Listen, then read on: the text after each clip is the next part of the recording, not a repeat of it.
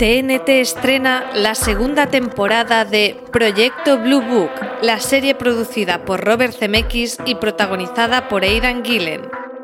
Los nuevos episodios nos llevan hasta el momento en el que comenzó la gran conspiración ovni. Se centran en casos reales que despertaron el interés de Estados Unidos, como los controvertidos casos de Roswell y el Área 51. Existen. ¿Cuánto puede seguir fingiendo creerse algo que sabe que no es cierto? ¡Dígales lo que vio! ¡Dígaselo! La clave aquí está en controlar el relato. No hay una sola verdad. Nunca la hay. Ya disponible el primer episodio de la segunda temporada de Proyecto Blue Book en TNT, que podrás ver en los servicios bajo demanda de tu operador de televisión. Además, cada jueves a las 10 y 5 un nuevo episodio en TNT. Disfrútalo en Movistar Plus.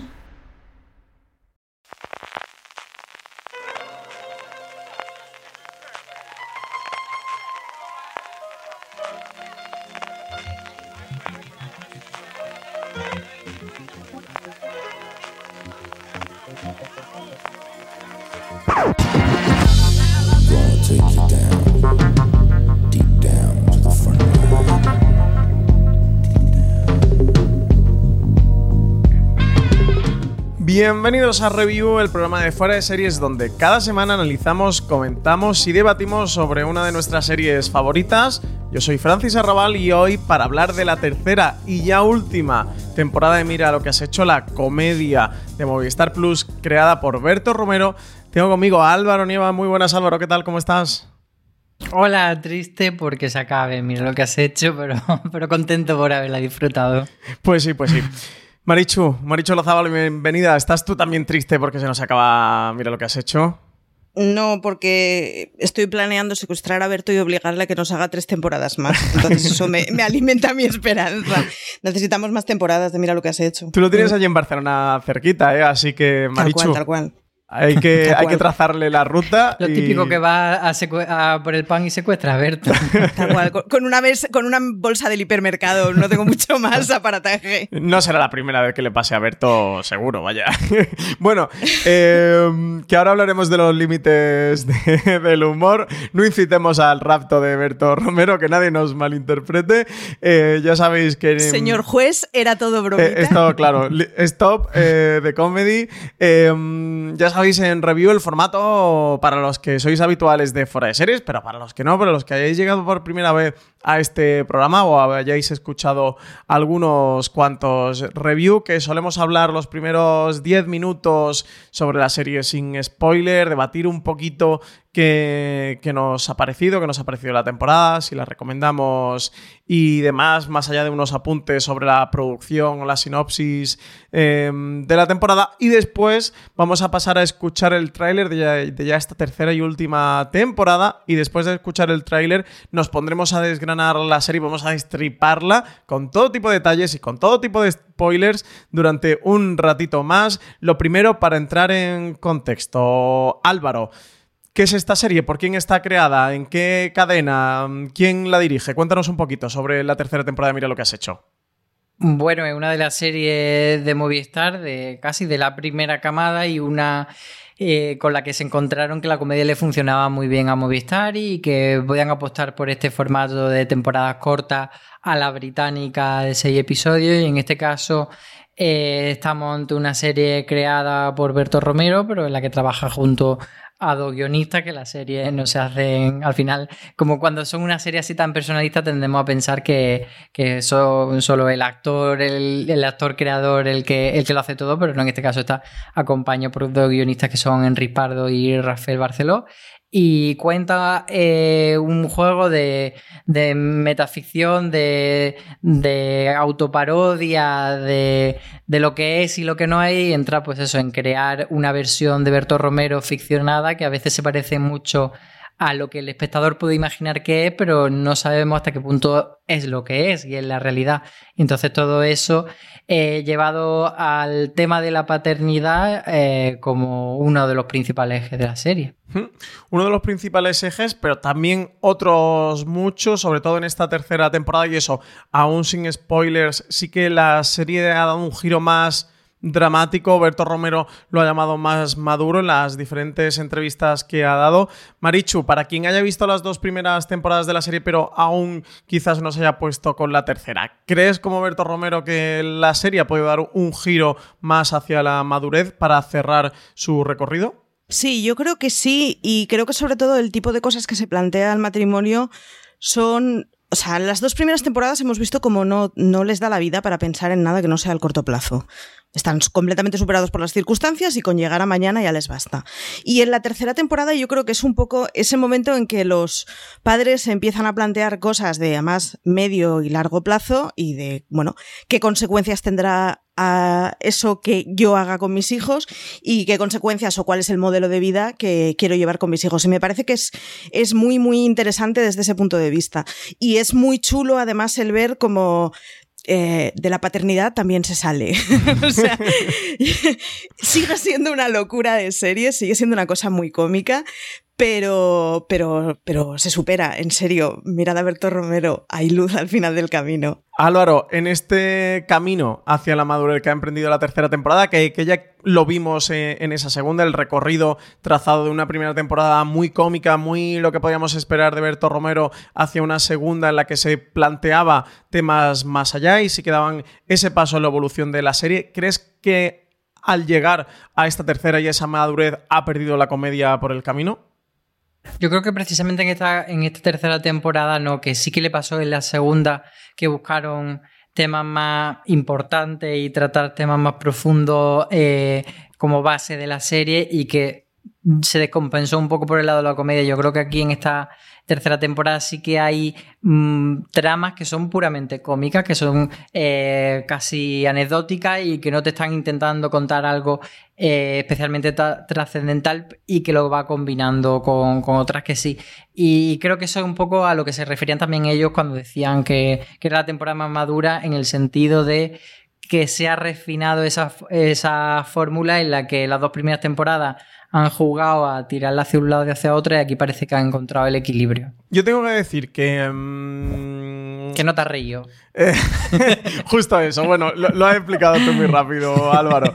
Eh, no, pero no, no quiero simplificar el debate en torno a la tercera temporada de Mira lo que has hecho en torno a la serie con el no me he reído porque creo que es un debate muy simplista para una serie tan bien elaborada y tan compleja como Mira lo que has hecho. Mm, sabéis que yo cuando se, bueno, soy muy fan de, de, Berto y soy muy seguidor de Berto desde el plano de la comedia. Eh, ya he hecho varias incursiones en la ficción, pero Mira lo que has hecho era su primera gran apuesta. como tú decías antes, Álvaro, no está solo ni mucho menos, que están también Rafael Barceló y Enric Pardo con él, pero bueno, al final el cartel de Berto Romero tiene muchísima presencia y copa todos los titulares y tenía mucha curiosidad por ver lo que nos planteaba. La primera temporada me gustó, pero creo que se quedó en, una primera experiencia, en un primer gran salto y se me quedó un poquito corta y me gustó sin pasarse. Y la segunda temporada sí que tuve ese punto de, equilibrio muy de comedia indie de los Master of None y, y, de los Insecure, de todo este tipo de comedias en el que se equilibra bien las experiencias propias y prestadas, que es como siempre han definido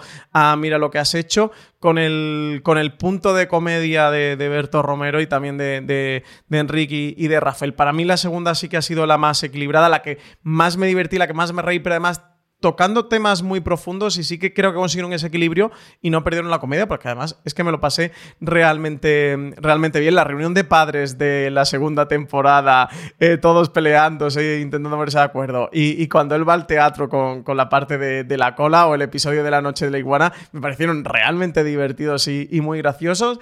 Y creo que en esta tercera, en esa transición a la madurez, quizás sí que ha sido menos divertida o que han buscado menos la broma. Me gustan algunas de las tramas que han abierto, como la de los límites del humor, que parece que en este país solo está cualificado para hablar de los límites del humor a Dario Adanti, que al pobre no lo dejan en paz, se le ocurrió escribir una novela gráfica sobre el tema y cada vez que salta eh, la cosa a los medios o a las televisiones o a los periódicos están todo el día al pobre persiguiéndolo y no lo dejan en paz y me parece muy valiente eh, por Berto Romero que se ha metido en este tema siendo mm, de los tres cómicos más destacados de nuestro país. En general me ha gustado, ¿eh? también tengo que deciros que eh, mi temporada favorita es la segunda. Marichu, no sé cuál es tu temporada favorita de todo, mira lo que has hecho y qué te ha parecido el cierre ya de toda la serie. Yo no sé si sería mi temporada. Claro, es que yo creo que mi temporada favorita fue la primera, pero porque me sorprendió completamente. Y porque me sorprendió muchísimo Eva Ugarte. Ahora ya como que nos hemos acostumbrado a verla y a que no nos sorprenda.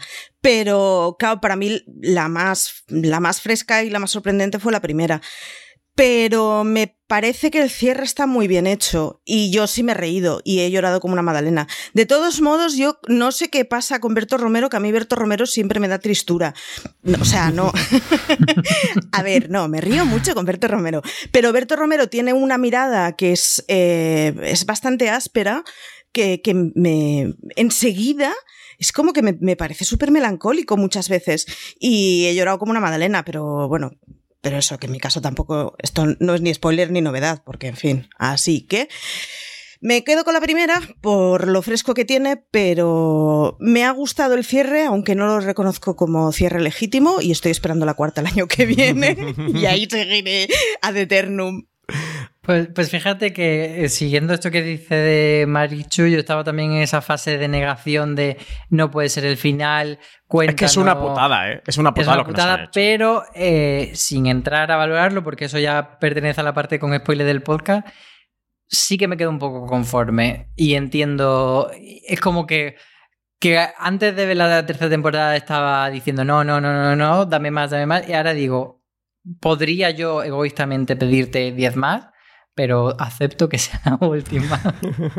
Algo parecido me pasa. Encuentro muy coherente ¿eh? que acabe ahora y creo que si dice que ya ha dicho todo lo que tenía que decir, me basta.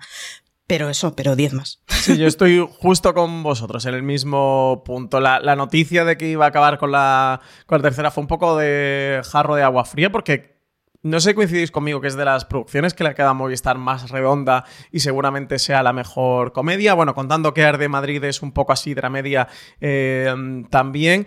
Pero creo que el cierre claro es perfecto. Ahora vamos a pasar a la parte con spoilers y lo comentaremos al final del programa. Destriparemos ese final y, todas las metáforas que que encierra y lo que nos quiere contar con el final. Para mí, un broche dorado para eso, para una gran serie. Vamos a escuchar el tráiler de esta tercera temporada y pasamos ya a la parte con spoilers. Por nuestra nueva casa. ¿Un porrito ahora que los niños están distraídos? Ah, no, lo he dejado. Lo que hago mucho desde que nacieron estos dos es beber. Coge el termómetro. Vale, calma. A no seas histérico. Comprábamos la temperatura cada cinco minutos y vamos viendo. Primerizos. Hay que tener cuidado, ¿eh? Que aquí ha habido con violencia. Porque vengan del este, tienen que venir a robar. Eso es un poco racista, ¿eh? Racista, ¿no? Yo hubiera dicho lo mismo si fueran peruanos o marroquíes. Joder, joder, joder. ¿Qué pasa? Me han puesto una querella por justificación del genocidio. Esto no lo pueden hacer, ¿no? Tú no te preocupes. La querella. Anda, mira. Fran, por favor. Es un vídeo de disculpa por la polémica. No, no, no. Nunca he pedido disculpas por un chiste. Graba. Quiero pedir disculpas a los seguidores de Hitler. La culpa es de Internet. Uy, uy, uy. Bueno, es que la tele es una forma de droga. ¿Me vas a decir que el tamaño de la pantalla es proporcional al daño cerebral? ¿De qué tamaño es nuestra pantalla? A partir de hoy hemos decidido que la tele se va a ver solo media hora al día. ¡Venga, hombre! Oye, parece que funciona, ¿no?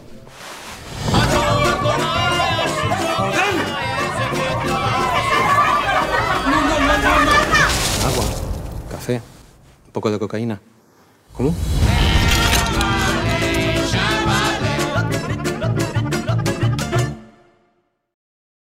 Pues es un buen resumen ¿eh? de todo lo que ocurre a lo largo de, esta tercera temporada, de esta temporada final para la serie. Recuerdo de nuevo, que vaya que os quedéis, que no hayáis visto la serie, que no hayáis visto la tercera temporada y os la destripemos porque vamos a hacer todo, todo, todo tipo de spoilers. No nos vamos a guardar nada, ¿verdad, Marichu? Absolutamente nada, lo vamos a contar todo. Así que... Eh, Sí, no, digo que, que además que, lo chulo ahora es destripar completamente, así que por favor. Ya que cada uno si no lo habéis visto. Que continúe bajo su propia responsabilidad. pues abrimos, Álvaro, la tercera temporada con, con una escena de ensoñación, una escena que, que- se ha convertido en marca de la casa para la serie, que, que ya eh, exploraron durante la primera y durante la segunda temporada, que la tercera la ha tenido en cada uno de los episodios. Eh, si queréis comentamos un poquito cada una de ellas y esas metáforas que encierran, pero quizás es la más importante, también un poco la más espectacular y donde eh, se nota que ya incluso han dejado de hacerse las comedias baratas, eso ya no existe en la tele, ya en la tele hay pasta, hasta para que una comedia como Mira lo que has hecho tenga presupuesto, para esta trinchera metafórica que cuenta mucho sobre la serie cuenta mucho sobre los personajes, ¿no? Sí, a mí me parece como o sea, todos esos fragmentos que son casi un cortometraje que podría ser independiente, pero luego tienen mucho que ver con el episodio. Yo creo que este es como el, el que más tiene que ver con el episodio y con la temporada completa, que es eh, cuando, como ellos llaman, ponerte en primera línea de batalla. Siempre cuando eh, tus padres están vivos, tienes la sensación de que todavía tienes como alguien que cuida de ti, que está pendiente de ti y que responde por ti, digamos, porque eh, bueno, tú sigues siendo su hijo y entonces cuando eh, la generación de los padres fallece, tú pasas a esa primera línea de, trinchera y además si tienes hijos como el caso de Berto y Sandra, pues tienen que ser quienes ocupen ese puesto de protección frente al enemigo ese invisible que es la vida. Y entonces yo creo que eso es un poco lo que, lo que plantea y a mí me hace mucha gracia como como no solo eh, lo afronta Berto, sino también el personaje del hermano, que siempre hace como el más cabra loca, que está literalmente llorando. No, no, no, le falta decir que soy un niño, no me pongáis en, en- en ese puesto. Entonces, eh, me parece que está muy bien empezar la temporada con este. Sí, un saludo desde aquí a Jordi Aguilar, que ya escuchó el review de la segunda temporada que grabamos en Forest Series y nos pegó a hablar un pequeño tirón de oreja porque dijimos que su personaje estaba más oso en la segunda y dijo, ¿cómo que es más oso? Así que un abrazo. Y aquí, y no es porque nos vaya a escuchar, porque no lo sabemos si nos llegará a escuchar o no. Aquí en esta, a mí me gusta mucho cómo lo han colocado, el giro que le han dado al personaje para reinventarlo. Sí, luego hablaremos sobre, sobre, su, sobre su personaje. Aquí, además, eh, al final también como vuelca Berto Romero sus propias experiencias y su vida, porque a él le faltan sus padres, eso y es padre a su vez de, tres hijos, y de cómo todo esto, bueno, pues se va entremezclando en, en la serie, Marichu. Está muy bien explicado y además está muy bien explicado el, de alguna forma, el no sabes muy bien cómo te ves siendo... La, muerte del padre la plantearon como una cosa externa. Obviamente a Berto le, le impacta muchísimo y toda la pesca, pero sí que estaba planteado como una cosa que, bueno, sus padres son una generación distinta a la suya y él sigue siendo el hijo. Y está muy bien como explican en esta, el, sí, pero llega un momento en que los hijos tienen que tomar responsabilidad. Y la primera fila de trinchera no es solo porque no estén tus padres, sino porque, porque, bueno, pues porque hay que encargarse de ellos. Y está muy bien cómo explican esta situación. Y sobre el hermano está maravilloso, que conste, le cae un marronaco increíble y todos tenemos algún amigo que siempre dijo que nunca me casaré, nunca tendré hijos y yo soy un Latin lover único y de golpe se encuentra con 200 chiquillos y una mujer. Así que soy muy fan de ese papel. Pues sí, y un papel, una trama que, que le viene al hermano de, de Berto Romero, porque en la serie hacen un salto temporal, un salto temporal que desde aquí eh, recomendar y elogiar, Álvaro, estos diseccionando, mira lo que has hecho, que estás publicando, bueno, que ya has publicado eh, los tres en, nuestra web, en fueradeseries.com.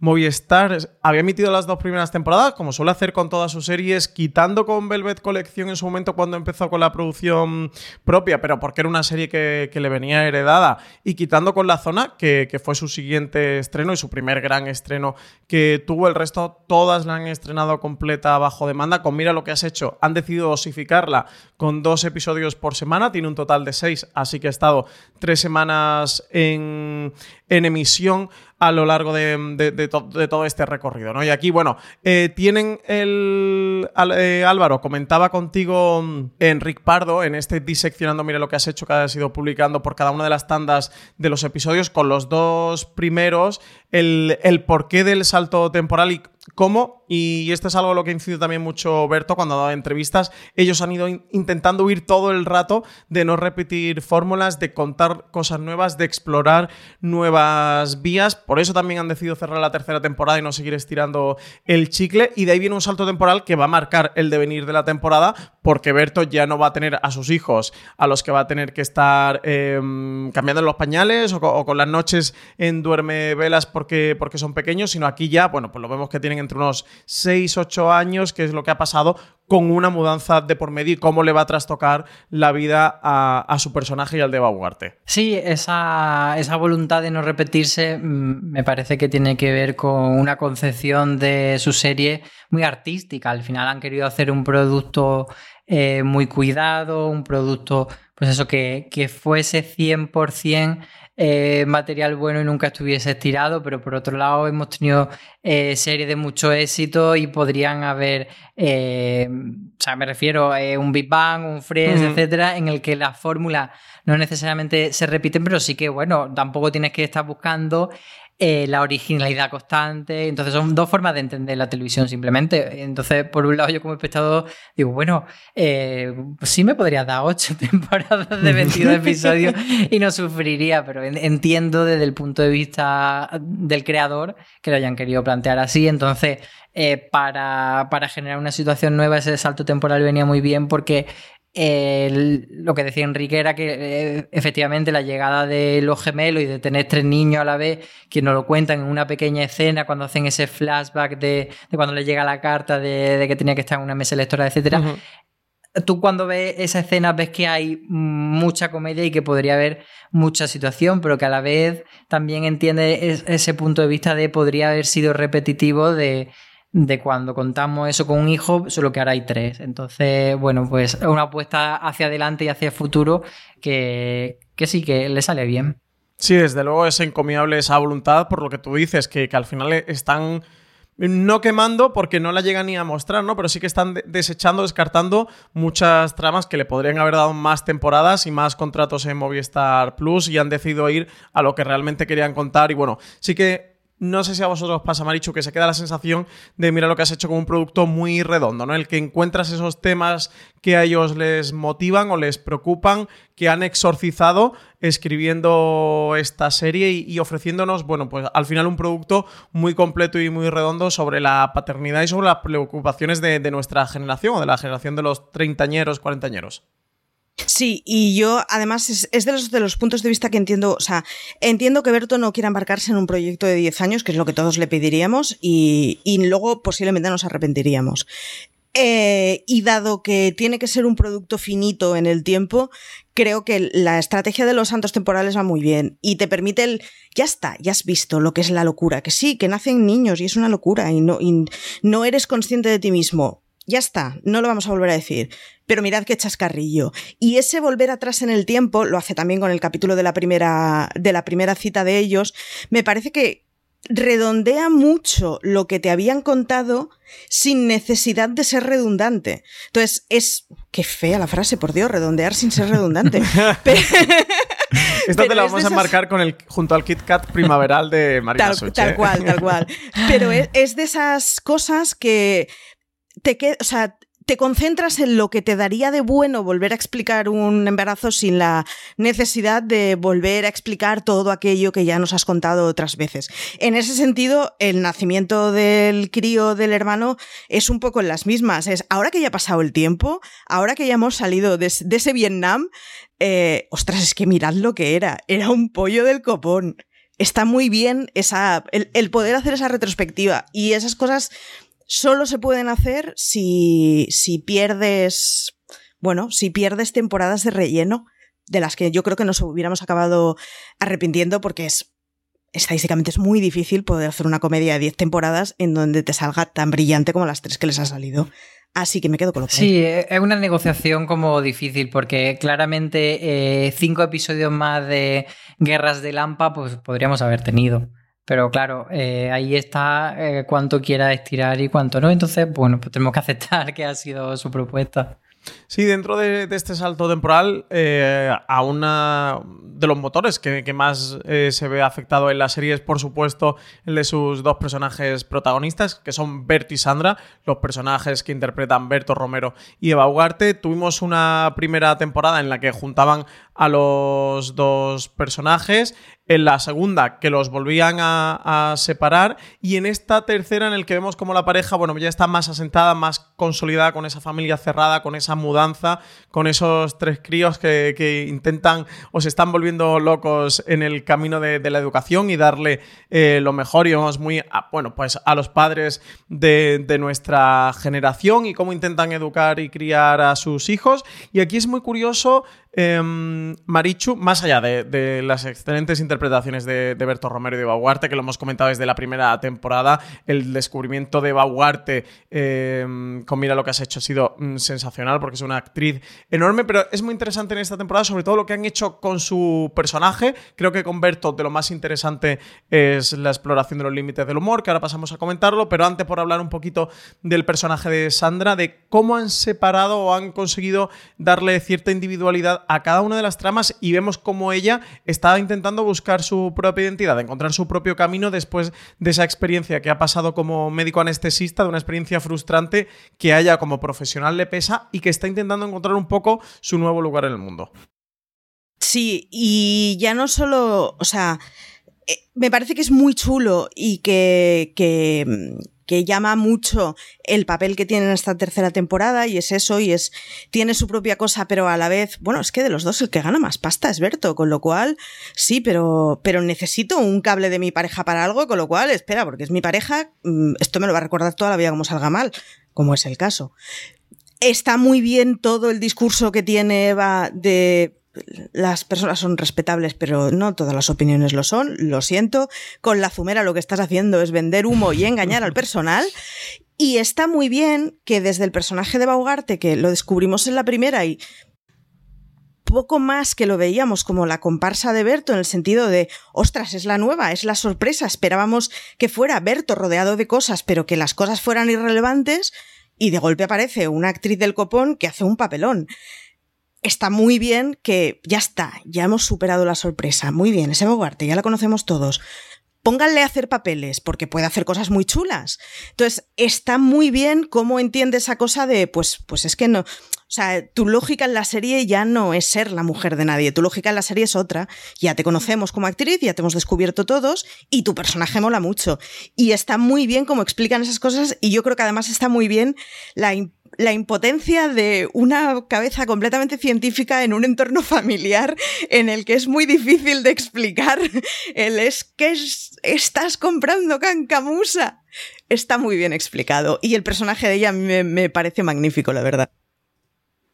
Sí, y que, que, junte, o sea, que separe, como dice Franci, esos dos caminos de Berto y Sandra, cada uno con su trama, pero que al final los junte y de esa forma tan bonita. No sé si queréis ya que entremos a esa resolución de.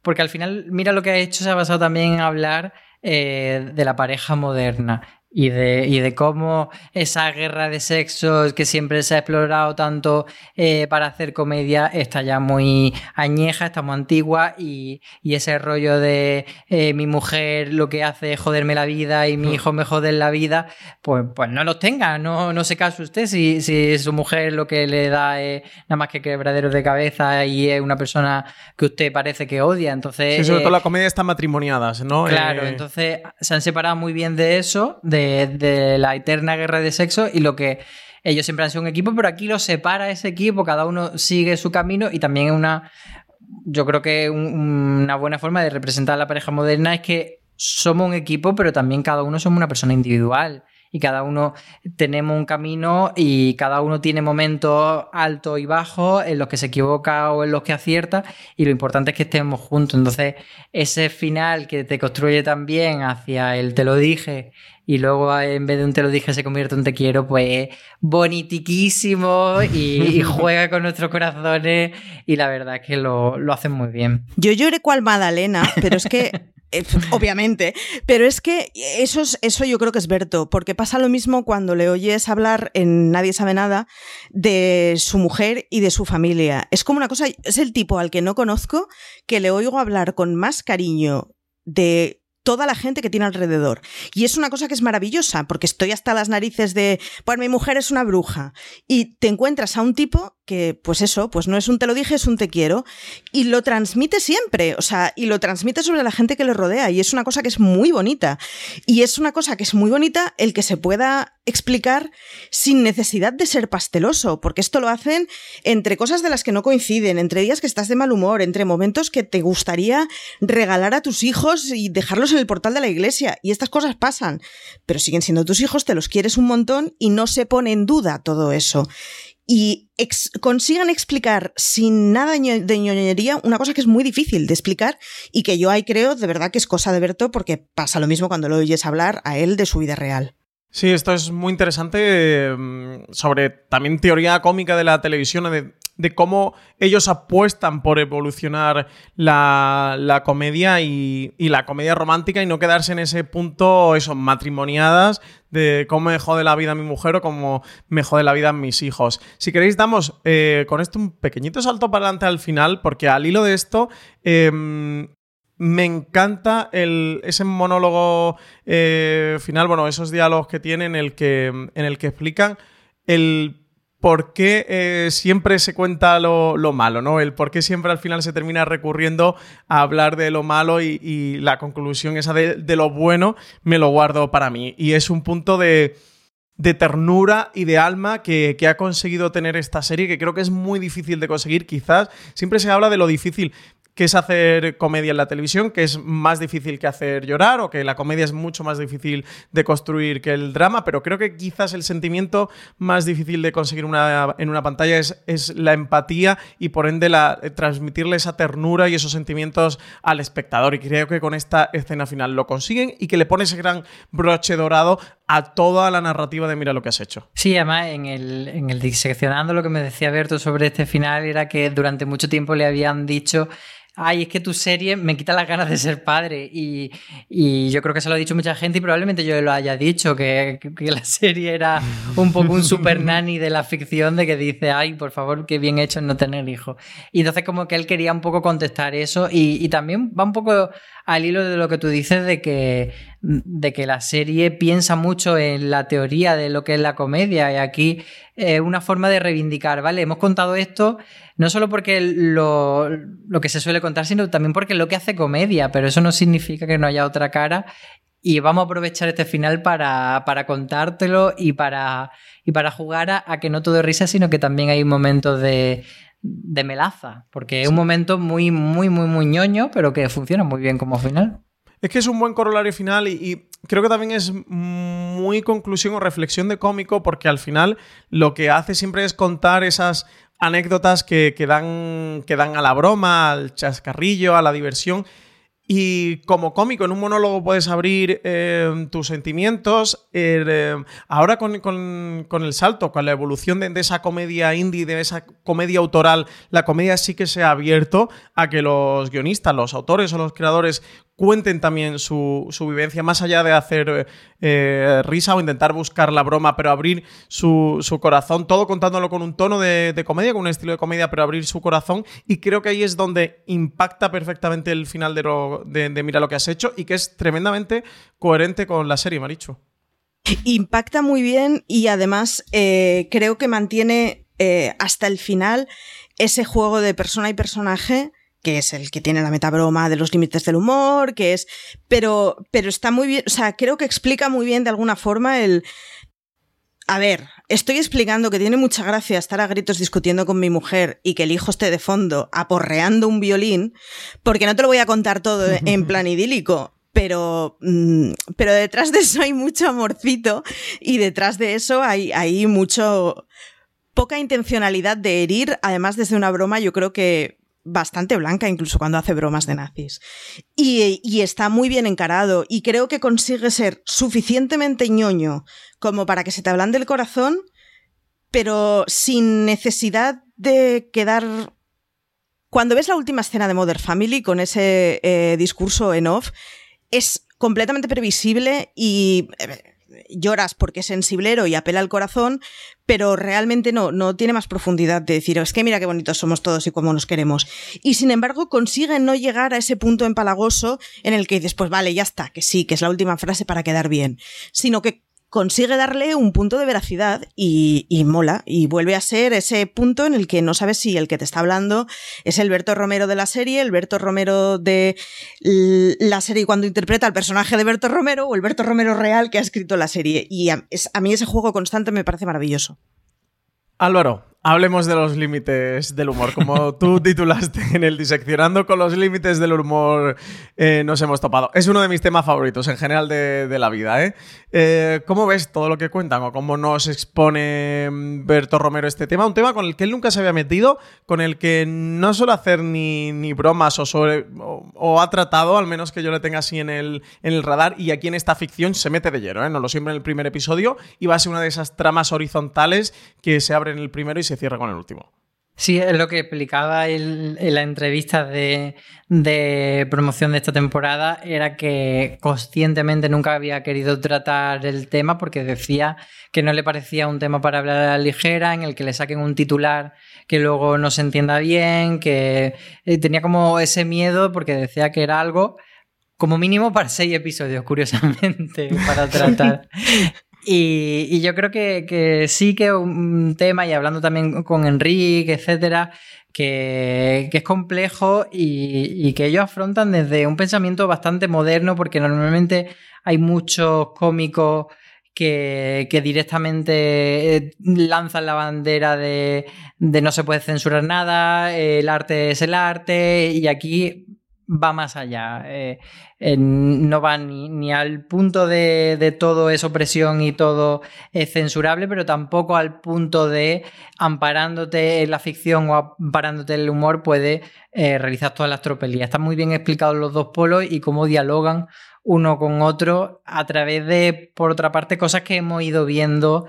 Mmm, que, que, son, o sea, que, que, todo lo que pasa en la trama, más o menos sí que lo hemos visto a determinados cómicos pasar por ello y, y que se enfrenten. Entonces vemos como ambas posturas pueden ser bastante eh, nazis, perdonadme por el juego de las palabras. Marichu. Todo mejora con nazis. Eh, es, es, es, una situación muy buena porque es muy ridícula, porque es muy extrema y porque además eh, el, el, intento de Berto por aclarar el que no era una broma, pero jugaba con más cosas, pero que, o sea, me estoy disculpando, pero no tengo por qué disculparme. Todo ese embrollo que se monta eh, es, es, maravilloso y creo que explica muy bien el por qué es muy difícil aclarar estas cosas y al final hay una falta de sintonía cuando haces una coña e, como esa y es muy difícil llegar a explicar a otro cuál es la falta de sintonía. Creo que explican muy bien el tema. Eh, no tengo tan claro que zanje la discusión, pero sí que es una cosa de esas que, que, pasan a ser muy graciosas y que sobre todo es muy gracioso porque es ese salpicado durante toda la temporada que vas viendo que parece un tema irrelevante cogido en las citas de muchos de los episodios, pero que sin embargo al final es el argumento transversal de la serie o uno de los argumentos transversales de la temporada, por lo menos. Y, y, pasa a ser una cosa muy jugosa en la que, por suerte, se da suficiente tiempo para explicarse en un contexto además cómico, con lo cual la explicación yo estoy segura que alguien que no entendiera la broma original tampoco entenderá la explicación, hmm. pero me gusta. Sí, es un tema tremendamente complejo. Un tema que además esta serie que se estrena en Movistar Plus, que se puede ver en Movistar Plus, a Movistar Plus este tema le, salpicó. No sé si conocéis o, recordáis vosotros o los oyentes el monólogo de Iggy Rubín en La Resistencia que, se censuró y, Movistar Plus decidió retirar porque hacía eh, un chiste, bueno, relacionado con, ETA y con las víctimas del, del terrorismo. Eh, que lo estamos viviendo ahora actualmente con el Black Lives Matter, de cómo se están retirando productos o episodios de series, por no meternos en lo que el viento se llevó, que más ya hicimos un gran angular y hablamos de ese tema que es bastante largo, y estamos Álvaro y yo también y nos vamos a repetir.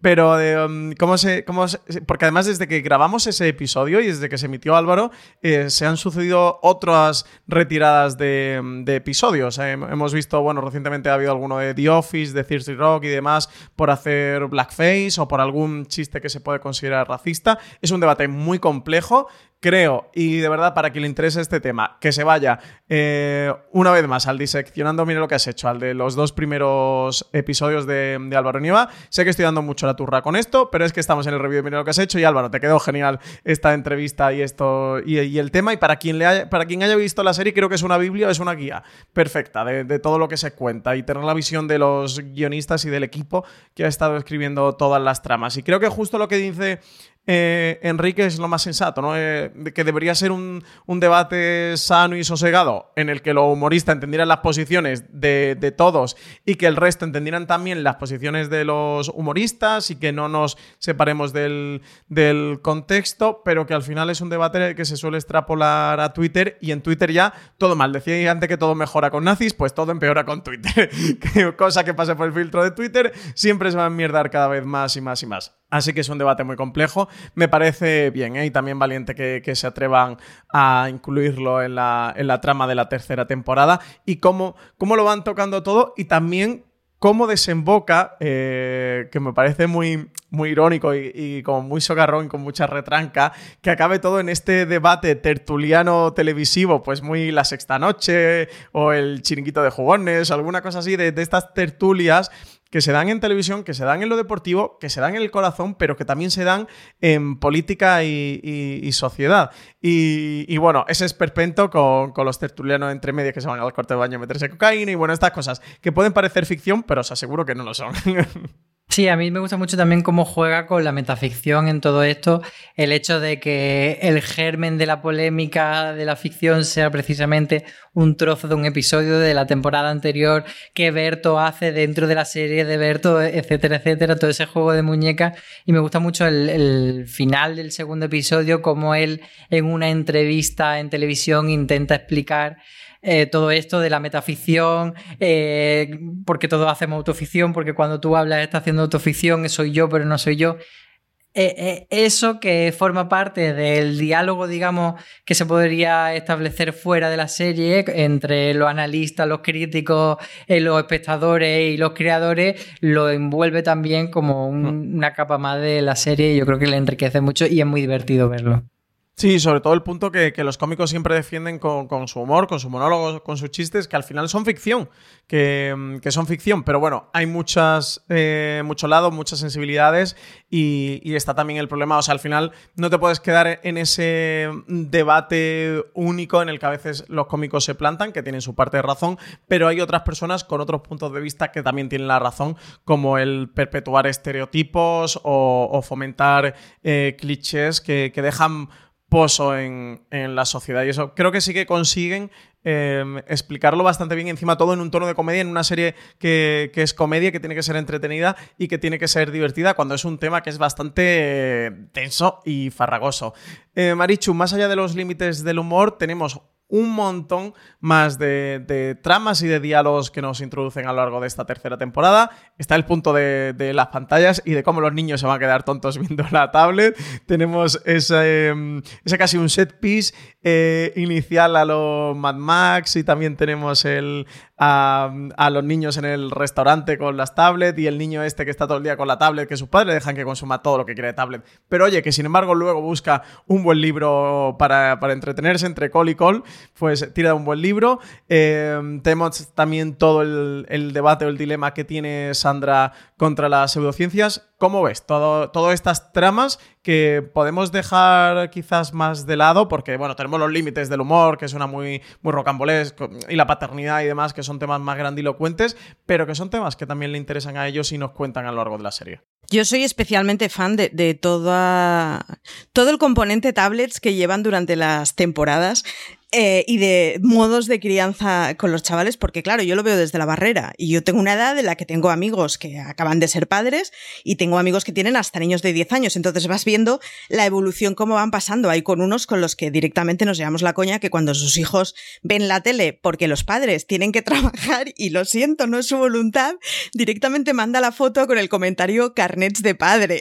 y es que claro, o sea, explican muy bien el cómo idealmente Tú quieres cuidar a tu hijo y quieres criar a tu hijo en unas condiciones fantásticas. Pero a la práctica, mm, los dos trabajáis, tenéis que teletrabajar, hay dos niños en casa, no se puede con todo. Es lo que hay y lo haces como puedes. Y lo haces como puedes primero, sabiendo que hay cosas que las estás haciendo mal sobre lo que tú crees que es ideal, pero además no estando del todo seguro que lo que tú crees que es ideal es lo ideal.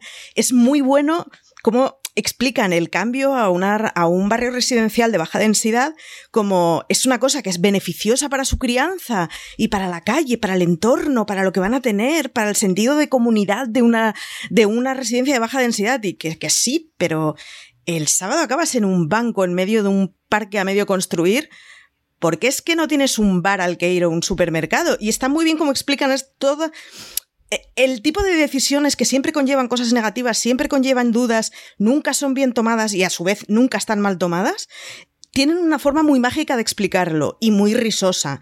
Y claro, absolutamente todo lo que tiene que ver con las, con las tablets a mí me, me, me genera eh, risa maléfica, pero porque lo veo a mi alrededor y claro, es, yo me puedo reír desde la barrera y desde la distancia. Pero claro, pero es que no, es que no hay solución buena.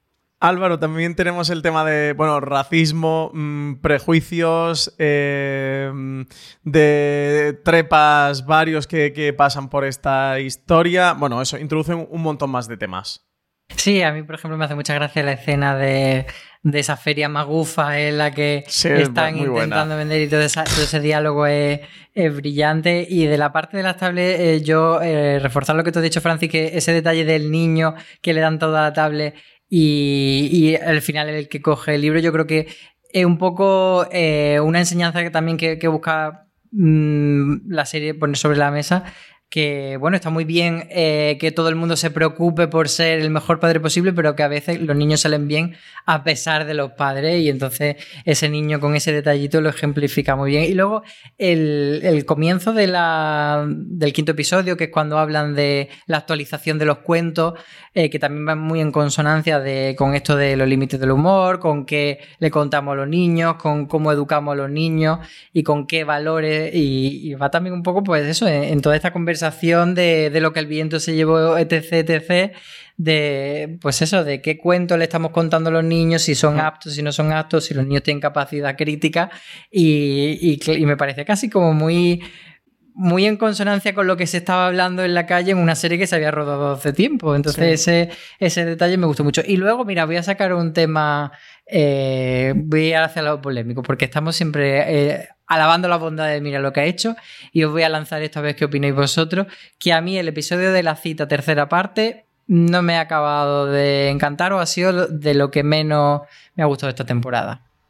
Ay, a mí me gustó muchísimo. Lo, lo siento, porque, porque sí que es verdad, que es que todo decimos que mola, pero a mí me gustó muchísimo porque explica muy bien eh, cómo funciona la relación entre ellos dos, en donde siempre hay un pique sano, eh, hay poco dramatismo a las discusiones, pero a la vez se puede discutir sin problema, pero a la vez a mí me gustó muchísimo por, el tipo de situaciones que daban.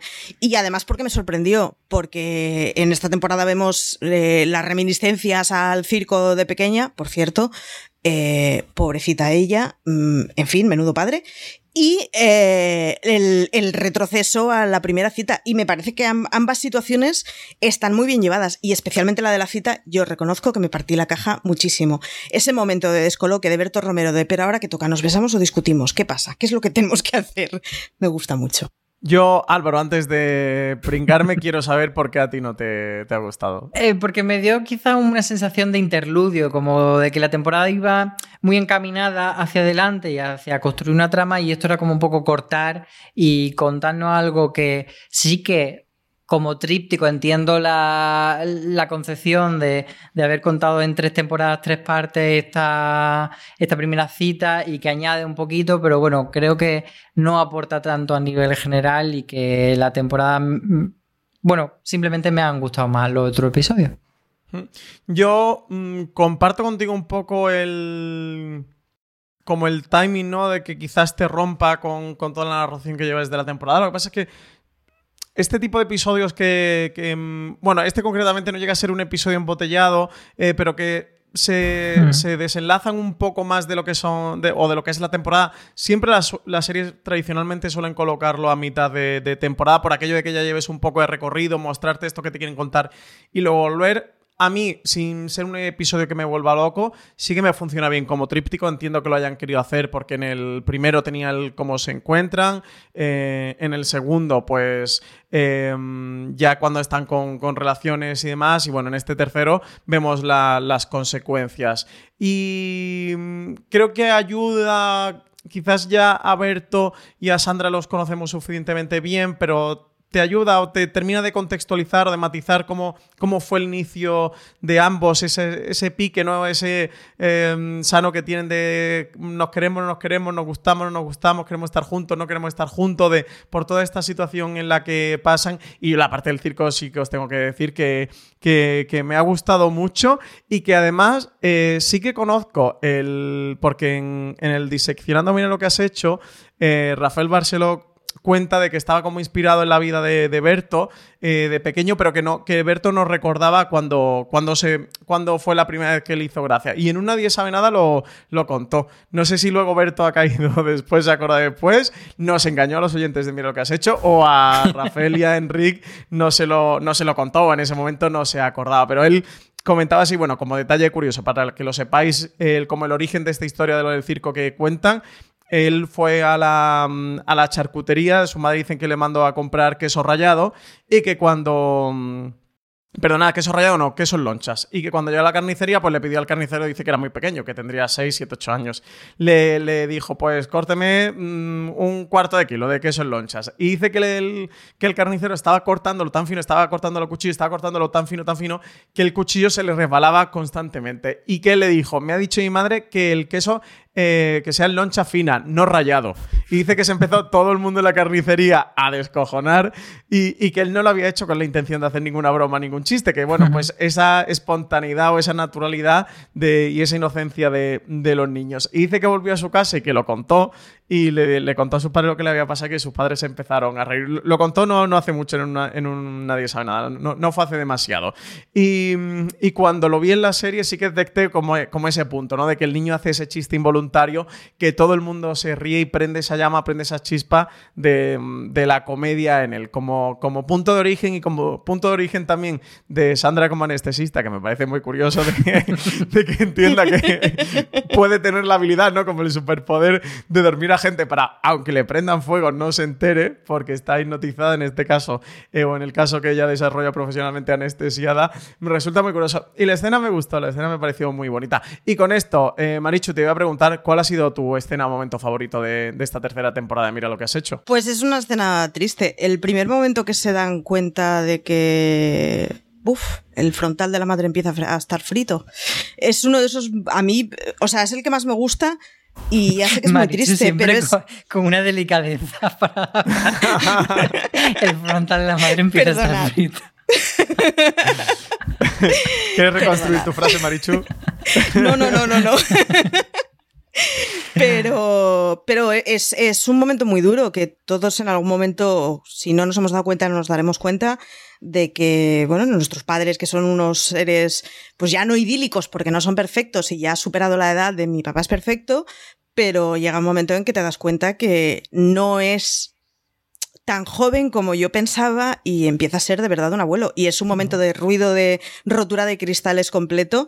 Me parece que es, es muy, muy triste, pero consiguen sin, sin dramatismo explícito poner una situación de descoloque total y de, ostras, esto no pensaba que iba a llegar ya, que a mí eh, es lo que más me gusta y me da pena que sea un momento dramático, pero es que a mí de Berto lo que más me gusta es cuando se pone dramático.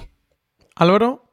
Pues la verdad que no sabré quedarme con, con un momento concreto. Yo creo que eh, todo el color, el corolario que hayamos comentado de eh, te hemos contado lo negativo porque es lo cómico, pero hay una parte muy bonita. Me gusta mucho también lo que hemos comentado de ese te quiero y al final que, que encapsula bastante bien la esencia de Mira lo que ha hecho, que es esa historia de pareja moderna, me gusta mucho. Y, y no sabría decir por eso una, una escena concreta. Yo creo que, que me quedo con toda la bonitez y también destacaría eh, ese juego que hace de, de que en todo el episodio hay una ensoñación y justo en el último, cuando parece que está viendo la ensoñación, no lo es, eh, se abre plano y de repente ese matrimonio de señores mayores no está en el futuro, sino que Berto y, y Sandra están gritándose con su hijo hacia, hacia. O sea, que me parece que tiene como bastante ideas pequeñitas muy, muy chulas y, y luego, siguiendo un poco también lo de lo que ha comentado Maricho de la madre, eh, es muy inteligente como mm, plantea de una forma muy diferente el trauma de la muerte del padre y el trauma de la muerte de, de la madre. eh, que también eh, en cierto modo tienen bastante que ver con la experiencia personal de él, pero bueno, a nivel ficción, si esto fuese una ficción más allá de la vida de Berto, funciona muy bien como son dos palos muy gordos, pero muy diferentes entre sí. Sí, es tremendamente dura toda la parte de la madre dentro de esta tercera temporada. Es de llorera, ¿eh? es una trama muy, muy dura y, y difícil de, de sobrellevar cuando la estás viendo porque porque te están mostrando a, a, corazón abierto esa situación tan complicada. Yo con momentos preferidos bueno, el final me ha encantado y me ha gustado mucho, pero es el más facilón. Antes comentaba el circo y todo lo que ocurre en él me parece bastante divertido y como el personaje también del, del, del hermano va allí a la caravana y sale el, el eh, Casablanca que hace un papel fantástico, hace un papel divertidísimo, siendo un actor tan enclavado en el, en el drama y lo bien que lo hace llevártelo a este punto de, de comedia. Y luego el, el la que se monta, el debate este que se monta con las pseudociencias en, en la feria al final, cada uno tirando por, una, por un lado y tal, me parece una manera, eh, siendo muy cómica, también muy buena y reflexiva, de contraponer las incoherencias de todo este tipo de, de creencias o de, o de, pensamientos. Y creo que, creo que es un buen hallazgo, que esa escena es un hallazgo porque en un minuto, en dos minutos, te ha contado algo que, se puede tardar eh, 10 o 15 o 20 en poder hacer una buena reflexión. Y de repente ahí te, te lo lanza todo a la cara, te lo lanza todo de golpe en esta pelea, en esta confusión, en ese, en ese debate. Y luego, bueno, la parte de, de los límites del humor eh, también me ha parecido que está muy bien llevada, divirtiéndome muchísimo con toda la trama de, de la, de la fiscal que engañan cuando haciéndose Uy. pasar por otro. La justicia y... ciega, pero no sabía que tanto ese momento sí. es muy bueno.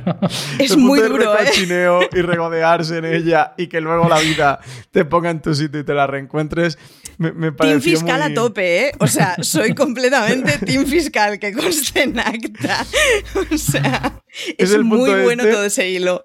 Que puedes decir, es ficción, pero es que la vida es así de cabrón a veces, ¿no? Y estas paradojas se, se producen en la vida real. Me, me, pareció muy, muy gracioso porque es lo que os digo, tampoco me parece ta, tan desconectado de lo que te puede ocurrir en, en, la vida real. Y sí, la frase esa de la justicia, no sabía que tanto, eh, es que es divertidísimo.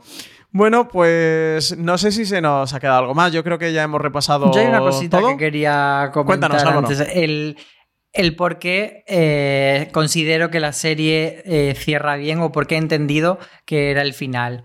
Mm, de hecho, un tema eh, que yo intuyo y no me atreví a preguntar frontalmente a Berto porque me parecía que casi entraba en lo personal, pero mi interpretación de la serie por lo que, sobre todo porque leí una entrevista, creo que fue en Icon, en el que Berto contaba que cuando él grababa la muerte de su padre en la serie, eh, coincidió con la muerte de su madre. Entonces, hay, por ejemplo, un plano en esta tercera temporada que es cuando meten en el armario esa caja de papá y mamá y lo cierran. Y entonces yo lo he leído como una forma eh, en la que Berto cerrando la serie eh, cierra, también este proceso que por un lado era lo que contaba la serie de ponerse él en primera línea de batalla y por otro lado de cerrar el duelo de, de sus padres. Entonces esa es la interpretación que a mí me queda y, y lo entiendo como una forma eh, personal de gestionar esa emoción y que si siguiese eh, haciendo una temporada 4 o 5, como que ese capítulo de la vida propia de él no estaría del todo cerrado. Entonces, ahí, eh, leyendo eso, eh, tengo uh -huh. que aceptar que, que, que Berto cierre la serie. Sí, de una manera catárquica, ¿no? Incluso de, dar por cierre a una etapa de su vida y, bueno, ya enfrentarse a la siguiente. Habrá que ver eh, qué vemos a Berto Romero próximamente, más allá de programas de radio o espectáculos de comedia, cuando se puedan volver a retomar. Si nos trae pronto ficción, si decide emprender alguna aventura cinematográfica que ya ha tenido como actor, si decide hacer algún producto más en series de televisión. Entiendo que Movistar Plus debe tener las puertas plenamente abiertas porque ha sido de los grandes éxitos de Movistar. Y no quería despedirme de este programa sin recomendar en nuestra web, en fueraseries.com, todo el contenido que hemos hecho sobre Mira lo que has hecho en general, que podéis encontrar mucho contenido, críticas y entrevistas de las diferentes temporadas, pero especialmente de esta tercera y última en la que tenemos mucho contenido. Bueno, todo el contenido es de, de Álvaro Nieva, como fan absoluto y seguidor de, de, la serie. Podéis encontrar una entrevista a Berto Romero y a Javier Ruiz Caldera. También eh, podéis encontrar estos diseccionando Mira lo que has hecho. Tenéis tres eh, sobre los dos primeros, el tercero y el cuarto, y el quinto y el sexto episodio. Y también tenéis eh, un, un, artículo de Álvaro que se titula Berto habla por primera vez de los límites del humor en Mira lo que has hecho. Así que nada, eh, cinco contenidos, nada más y nada menos sobre esta tercera temporada, más allá de, de todo el contenido que hemos creado anteriormente, que podéis leer en nuestra web si os ha gustado la serie.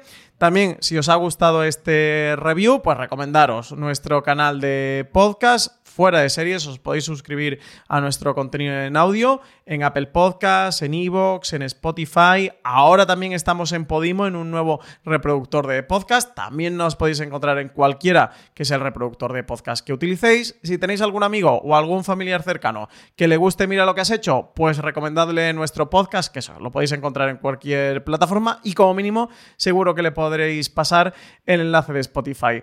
Marichuelo Zabal, muchísimas gracias por haber estado hoy con nosotros repasando Mira lo que has hecho. Nada, muchísimas gracias a ti y ojalá nos veamos en un Mira lo que has hecho cuarta temporada. Yo no desfallezco, yo no desfallezco. Esto es como lo, de, como lo de seis temporadas y una película, pues voy a estar igual con la cuarta temporada. ojalá, ojalá. Álvaro Niva, muchísimas gracias por haber estado hoy con nosotros compartiendo todo tu conocimiento eh, sobre Mira lo que has hecho y todo eso que has podido hablar con, con Rafael Barceló, con Enrique Pardo y con Berto Romero. Pues muchas gracias a vosotros y a los que han hecho Mira lo que has hecho, porque nos han dado esos eh, momentos tan, tan bonitos y que hemos disfrutado mucho la serie. Así que gracias también a ellos. Pues sí, muchas gracias a todo el equipo de Mira lo que has hecho, que desde luego que, no, que nos han traído una serie fantástica. Y muchas gracias a todos por haber estado escuchándonos ahí otro programa más. Hasta el próximo.